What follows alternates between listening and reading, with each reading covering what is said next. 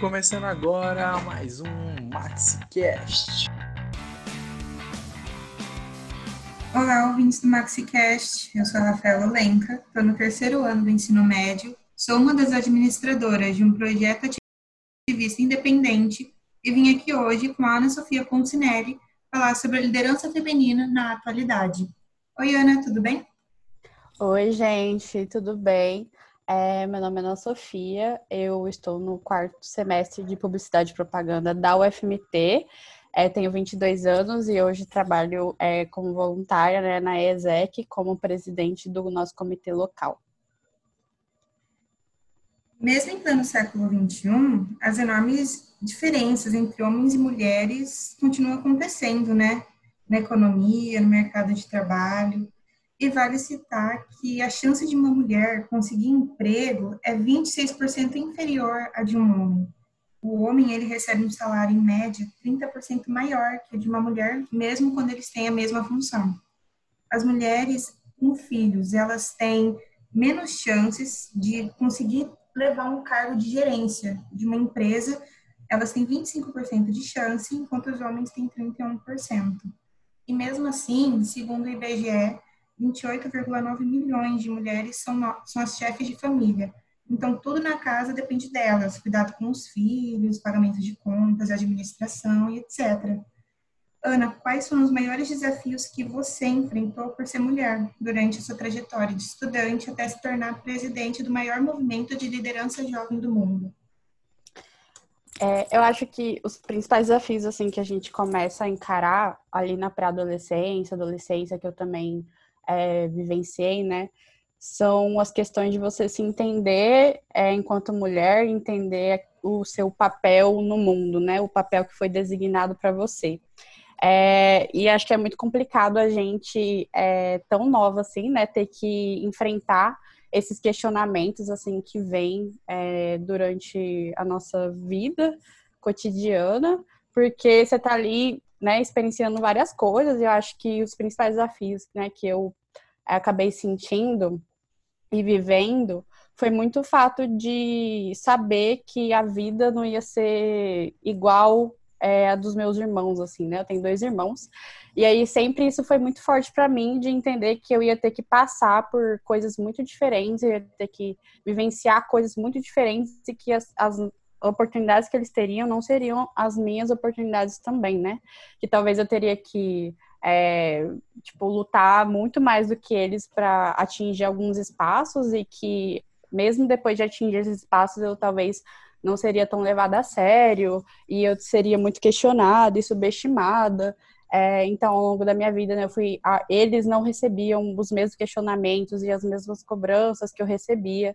Então, eu fui, né, sentindo uma revolta, assim, do porquê que isso acontece comigo, até entender que, ah, esse é o papel que a sociedade designou para a mulher e eu, de alguma forma, não quero cumprir ele, né? Acho que foi, esse foi o maior desafio de, de entendimento também de entender qual que é o espaço que eu quero ocupar, pelo que, que eu quero lutar. E aí, ao longo né, da, do meu ensino médio, entendendo muito mais a fundo o que é ser mulher na sociedade, quais são as lutas necessárias é, que a gente precisa é, fazer para que tipo, as coisas mudem de fato, né, o curso da nossa sociedade. E o quanto é, me senti é, diminuída em muitos espaços e várias vezes também, né, aquela coisa de você também tentar é conscientizar as pessoas à sua volta, então a sua família, os seus amigos, mas você não vê essa abertura de fato é, para essa conscientização, né? Então também foi um grande desafio aí fazer é, minha família, os meus amigos entenderem que eu me denominar, né, feminista e lutar pelos direitos das mulheres não significava que eu ia ser uma doida ou é, uma pessoa criminosa, né? Porque ainda assim tem muitos estereótipos da mulher feminista, então esse foi um grande desafio, assim. É, outro desafio, né? Meu pai, ele construiu um pub e eu fiquei como responsável é, da gerência desse pub, né? E é, acabei sendo muito questionada, assim, subestimada, porque eu era uma menina de 19 anos e a grande maioria das pessoas que acabavam trabalhando lá eram homens mais velhos que eu. Então, dificilmente eu era ouvida, eu era respeitada, ou as decisões que eu tomava eram levadas a sério, né? Por mais que eu é, tenha sido a maior, tipo, é a principal responsável, né, de, da gerência do lugar, é responsável legal também pelo lugar, é, dificilmente era ouvida e respeitada e era muito subestimada, assim, então esse foi um grande desafio e acho que na faculdade também encontrar espaços para você se, se expressar, né, de uma forma, por mais que a faculdade ele é um espaço muito mais aberto do que outros ambientes da sociedade, né?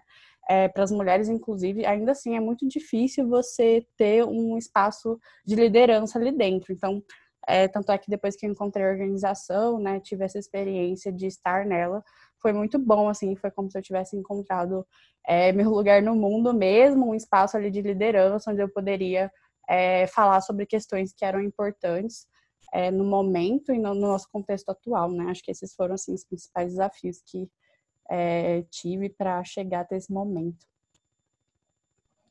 Eu acho engraçado porque quando eu tinha 14 anos, 13 para 14 anos, é, quando eu estava na garagem de casa, meu pai ele falou uma coisa que me marcou, que por eu ser mulher, eu teria que trabalhar duas vezes mais e duas vezes melhor do que um homem para a gente ter o mesmo salário, mesmo quando a gente exerce a mesma função. E para mim aquilo foi revoltante, porque ele ter falado isso para mim só só mostrou quão machista a nossa sociedade é, que ter que escutar isso com tanta tão pouca idade é algo que é a realidade, mas também te causa revolta, porque isso não é justo. Isso não é justo. E eu acho que com muita luta a gente vai conseguir quebrar com esse padrão, que a gente é menos competente que o homem por conta da nossa do nosso sexo. A gente nasceu para ser líder, a gente merece ter o nosso direito. Isso é uma coisa que para mim é muito clara. Sim, e, e, uma coisa que eu acho até interessante a gente parar para pensar um pouco é a criação que a nossa sociedade fez de tipo mulher tem que saber de maquiagem, entender de maquiagem, o lugar de mulher é na cozinha. Enfim, foram criando várias categorias assim para encaixar as mulheres, mas elas nunca, nunca podem ser líderes naquelas coisas, né? Elas nunca podem ser referência. Então, os maiores chefes do mundo são homens, os melhores maquiadores do mundo são homens, é, os melhores cabeleireiros do mundo são homens. Então, são espaços que são é, designados para a gente, mas ao mesmo tempo eles, estão, eles são negados, né? Constantemente é, para tipo, a gente ocupar. Então, a gente pode ocupar, mas pouco. A gente não pode ser líder naquela coisa, a gente não pode ser referência.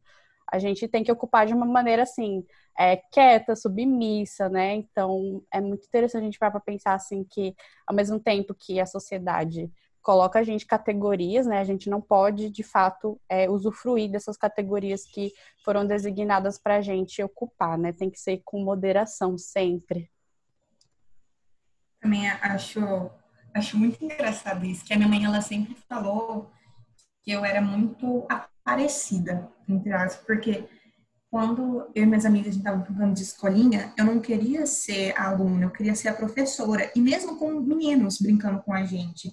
E eles sempre ficavam, não, eu que quero ser, e eu falava, não, eu vou ser a professora hoje. Ontem você foi, hoje sou eu, amanhã vai ser ele, amanhã vai ser ela.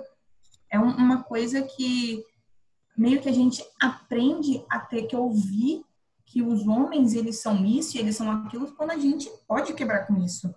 A gente pode parar de ter esse padrão. Sim, é, são comportamentos que ficam instigando na gente, né? Então, mulher fala baixo, mulher senta assim, mulher estuda isso, mulher fala sobre isso, mulher ocupa esse lugar, mas não esse. Então, acho que são coisas muito enraizadas, né? E acho que é muito importante, assim, a gente sempre tá falando sobre isso para quebrar muito essas coisas que a gente. A gente com certeza tá aí evoluindo em todo o movimento, em todas essas questões, mas assim, parando para pensar na perspectiva mundial, ainda é muito pouco, né? As evoluções que a gente teve. Sim, isso acontece desde aula de educação física, quando você é de fundamental, quando os meninos iam jogar bola, não deixavam os meninos jogarem bola junto. Falava, não, as meninas vão brincar ali daquele lado de fazer outra coisa, os meninos vão jogar futebol. Eu Sim. via aquilo, eu ficava irada, eu não conseguia aguentar aquilo quieta diversas vezes, mesmo quando falava, menina não vai jogar futebol, eu ia jogar. Sabia jogar? Não sabia jogar, mas eu ia jogar. Sim, sim. Outra coisa que eu queria falar com você é sobre a questão de mulheres na política, porque as mulheres ainda têm muita dificuldade de ocupar cargo de poder, sendo eleitas, terem voz ativa na tomada de decisões. Isso acontece por conta dessa exclusão histórica das mulheres na política que se reflete até hoje, um cenário de baixa representatividade feminina no governo. O Brasil ele é um dos piores países em termos de representatividade política feminina, ocupando o terceiro lugar na América Latina e menor representação parlamentar de mulheres. Desde a Câmara dos Vereadores até o Senado Federal, essa taxa ainda é muito baixa. E olha que nós somos 51% dos eleitores. É, essa subrepresentação, ela gera muita consequência, mas eu acho que a principal é porque na idealização, construção e execução de política pública, que diz que é considerada para nós, na verdade, quem elabora são os homens, não é a gente quem está lá ajudando a fazer. Ana, na sua opinião, qual que é a pior consequência da falta de representatividade das mulheres no âmbito político e reflexão da liderança feminina? Olha, eu acho que a gente volta a bater na mesma tecla ali de que, né, certos lugares é, são aceitáveis de terem mulheres como líderes e outros não, né? A política, né, como você mesmo pontuou, é um lugar que historicamente foi negado às mulheres e acho que isso é um ciclo, né? Então, é, muitas mulheres talvez pensam em ir para política, pensam em querer fazer a diferença nesse âmbito, mas elas se repelem por conta desse pensamento é, de que aquele espaço não é para elas, né? Ou de que elas vão sofrer muito nesse espaço, já que esse espaço é de maioria masculina. E aí isso traz assim consequências em relação a não só criação de novas políticas públicas que atendem à vivência feminina, é, mas também a garantia de políticas públicas que já existem, né? Então, é, muitas políticas públicas elas existem no papel, mas elas não existem na prática, justamente porque não tem mulheres ali cobrando que elas existam, é, que elas sejam efetivas. E a gente também é, parte por, por, por, um momento onde certas políticas públicas começam a ser questionadas, né? E começam a ter, ter em pauta as suas retiradas, tipo, retiradas de direitos femininos conquistados faz tempo, é, que se você parar para pensar até de alguma forma, né? medieval, né, é, esse questionamento como uso do anticoncepcional ou de métodos contraceptivos, né, então já teve esse questionamento é, no Congresso por parte de, de alguma bancada masculina.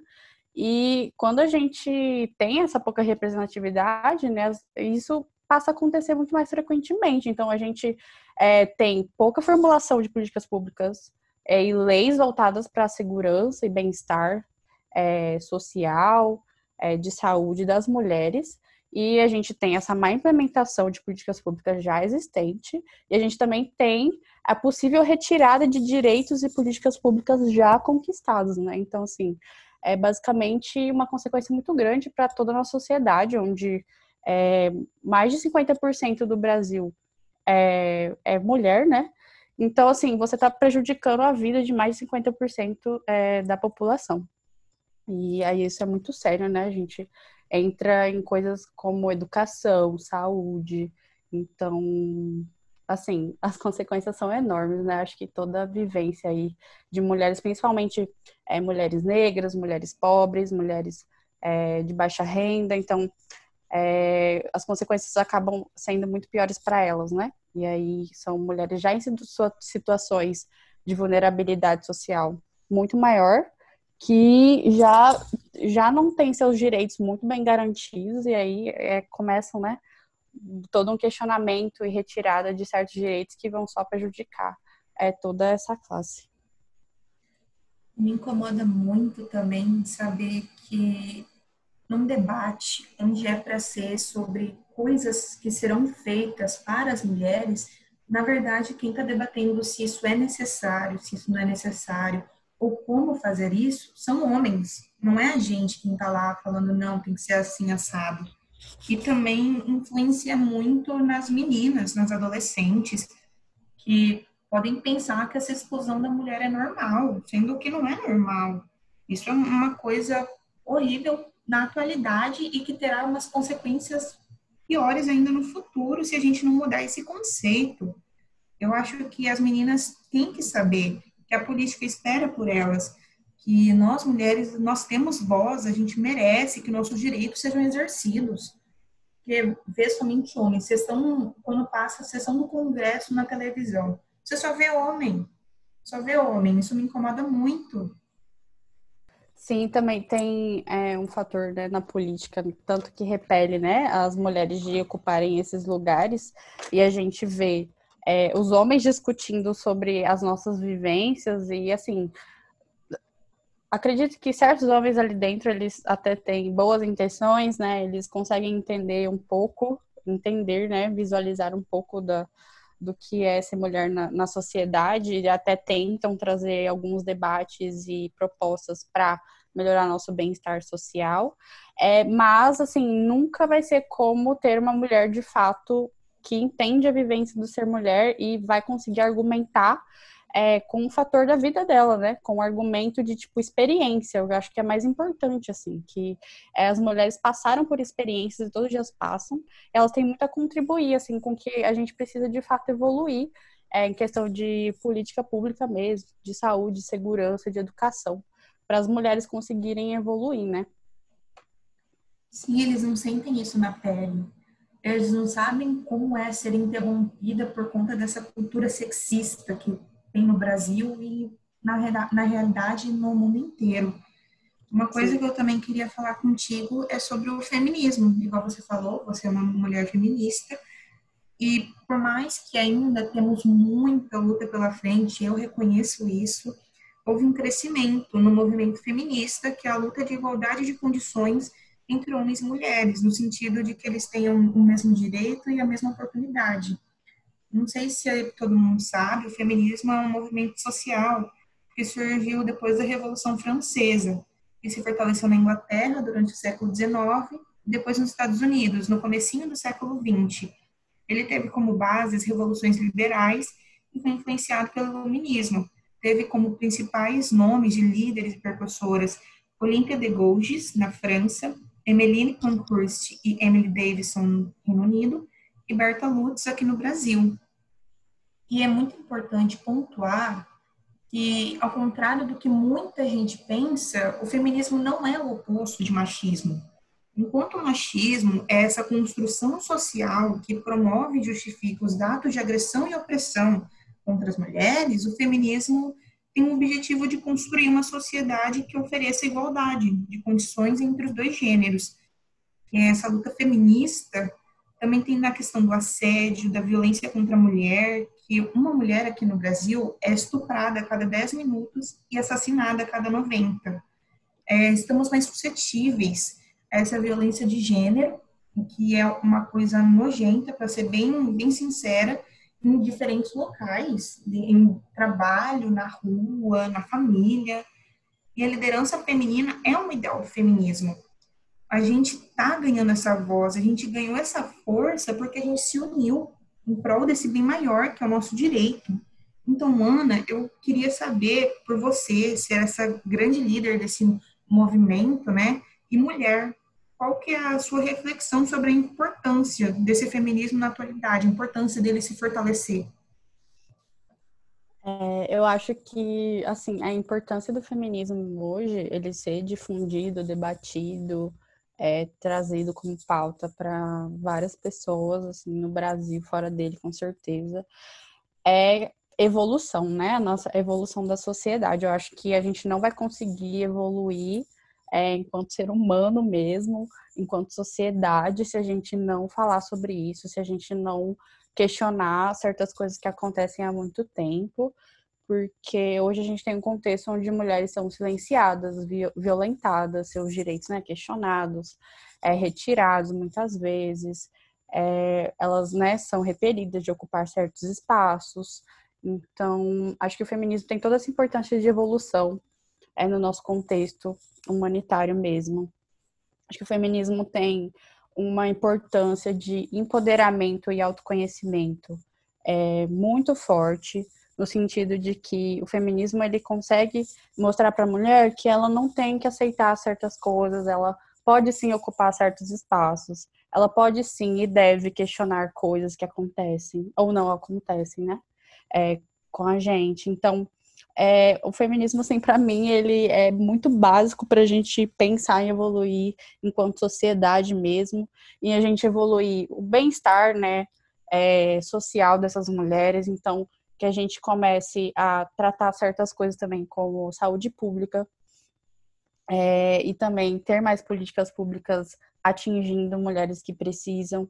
Então, acho que assim, sem o feminismo, acho que a gente vai estar tá muito parado, estagnado no tempo, né? Acho que o feminismo ele tem um poder de debate e o feminismo ele é muito diverso, né? Então, tem várias vertentes do feminismo onde a gente consegue discutir várias pautas é, dentro de vários pontos de vista e várias vivências. Então, tem o feminismo negro, né, que fala principalmente da luta das mulheres negras, porque é muito distante, né, a luta das mulheres brancas e das mulheres negras, né? As mulheres brancas, elas, sei lá, é, lutam para não serem mais estereotipadas numa capa de revista e as mulheres negras, elas querem ser representadas numa capa de revista. Então, são lutas muito diferentes, muito distintas, é, mas que são pautas importantes de serem discutidas, né, em todos os contextos. Então, eu acho que, assim, também tem um papel muito importante de autoconhecimento. Então, é, as mulheres, elas são é, também repelidas de pensar sobre si, né? Elas são muitas vezes colocadas como outro, como a segunda parte da coisa, como a segunda opção. Então, o homem vem em primeiro lugar, depois vem a mulher, depois a gente pensa sobre ela. E aí, muitas vezes, nessa dinâmica, né, nesse contexto que a gente vive, as mulheres acabam não pensando sobre si, então elas não pensam é, sobre o próprio corpo, sobre a própria mente, sobre o que elas gostariam de estudar, sobre o que elas gostariam de aprender, é, o que elas gostariam de ser, qual é o lugar e o papel delas é, no mundo ou no, na sociedade que elas vivem.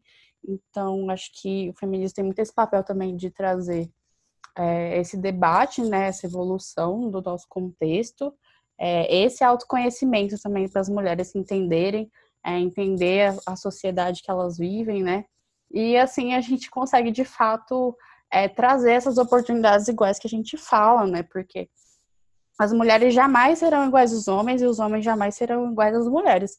E o que a gente quer não é ser iguais aos homens, né? A gente quer as mesmas oportunidades, a gente quer os mesmos espaços, a gente quer o mesmo reconhecimento, a gente quer poder falar uma coisa sem ser questionado, duvidado, né? É, a gente quer não sentir medo o tempo todo que a gente sai de casa.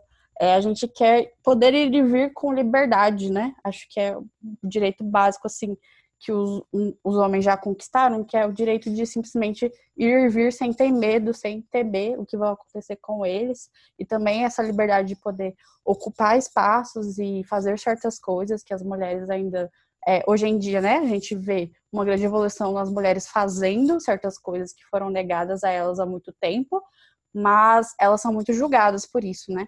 E a gente tem que se libertar também desses julgamentos ali, porque a gente não faz as mesmas coisas com os homens.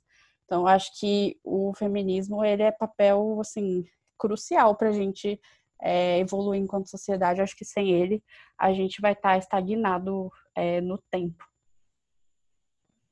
Sim, é, eu queria também falar que eu e mais oito amigas, nós temos um projeto chamado Alunas por Alunas, que surgiu em reflexão dos assédios que ocorrem nas escolas do Brasil.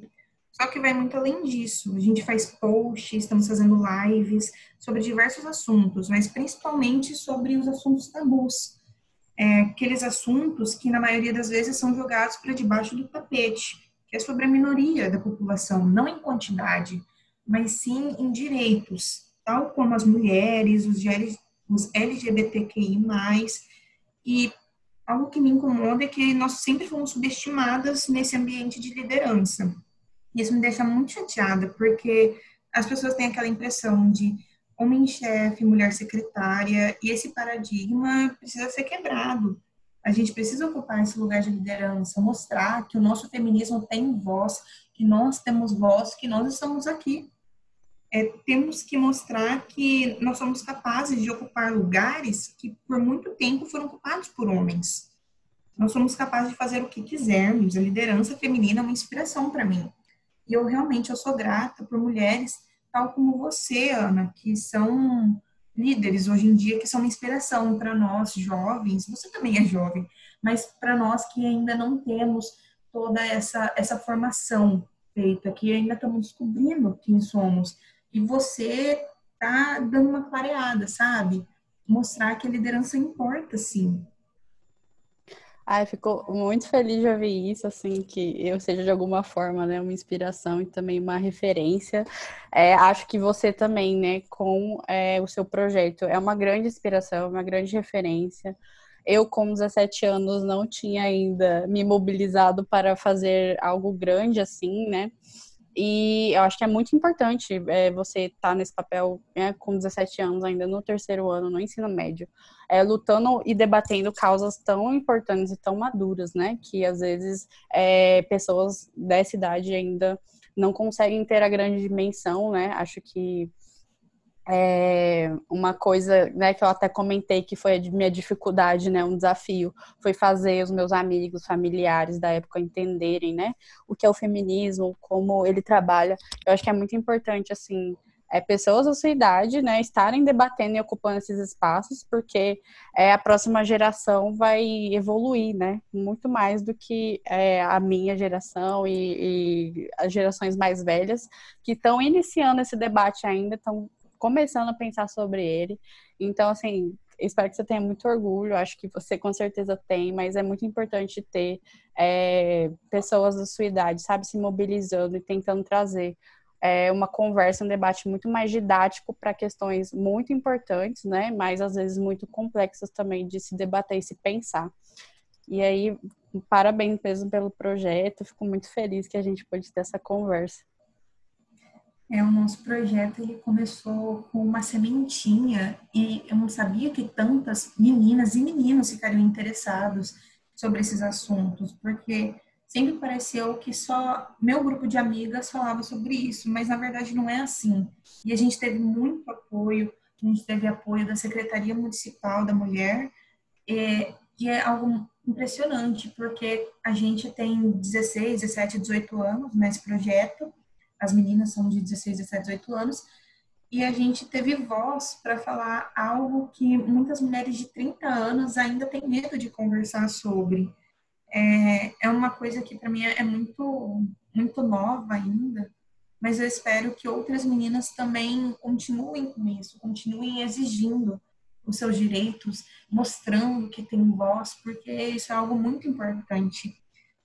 Eu queria te agradecer por esse MaxiCast. Gostaria de agradecer por ter participado aqui comigo. Gostaria de agradecer a quem está ouvindo. Meninas, se inspirem na Ana. Ela é uma líder e vocês também podem ser, se vocês quiserem. Passem a querer ocupar esse lugar. Vocês podem tudo o que quiserem e a gente está junto nessa. Obrigada, Rafa, pelo convite também por ter debatido essas questões tão importantes. É, obrigada, equipe Max, né, pelo convite. Acho que é muito importante também vocês trazerem esses passos é, dentro do, da escola. Eu acho que educação, né, é a principal fator aí que vai levar a gente a evoluir enquanto sociedade. Então, agradeço muito o convite. É, e aí, caso vocês queiram saber mais é, sobre a organização que eu trabalho, vocês podem é acessar exec.org.br, lá tem muitas informações sobre com que eu trabalho diretamente, né, e diariamente. E vocês estão sempre muito convidados também a fazer parte da organização, caso a liderança seja uma pauta é, importante é, para vocês e acho que vale a pena ser desenvolvido. É, a gente trabalha com isso todos os dias. Mas é isso, muito, muito obrigada gente, pelo convite. Foi muito importante para mim estar aqui. Eu também queria divulgar o Alunas por Alunas. Nós temos página no Instagram e no Facebook e atualmente estamos fazendo lives em parceria com a Secretaria Municipal da Mulher. Caso vocês queiram é, mais algumas informações, nós temos também um grupo no WhatsApp, está no link na biografia das nossas redes sociais e sintam-se bem-vindos. Obrigada, equipe Max, pelo convite e até a próxima.